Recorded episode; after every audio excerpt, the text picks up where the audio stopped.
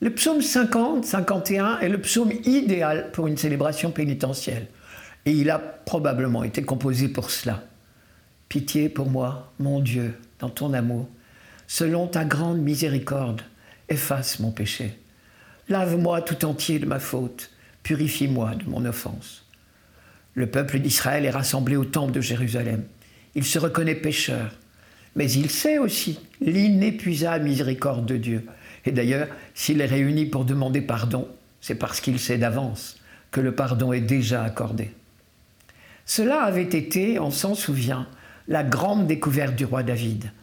Après l'effroyable péché qu'il avait commis en séduisant Bethsabée, la femme d'un de ses officiers, puis en faisant tuer le mari en champ d'honneur, le prophète Nathan était venu lui annoncer le pardon de Dieu avant même qu'il ait eu le temps de proférer une seule parole de repentir.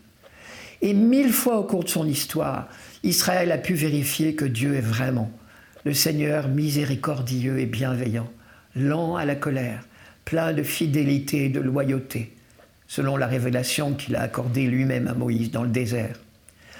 Alors il ne nous reste plus qu'à remercier tout simplement pour ce pardon accordé en permanence. La louange que le peuple d'Israël adresse à son Dieu, c'est sa reconnaissance pour les bontés de Dieu dont il a été comblé depuis le début de son histoire. Le rituel la réconciliation le dit bien dans son introduction. Nous confessons l'amour de Dieu en même temps que notre péché. Et le chant de reconnaissance jaillit tout seul de nos lèvres. Il suffit de laisser Dieu nous ouvrir le cœur. Seigneur, ouvre mes lèvres et ma bouche annoncera ta louange. Certains ont reconnu ici la première phrase de la liturgie des heures chaque matin qui est tirée de ce psaume 50. À elle seule, elle est toute une leçon.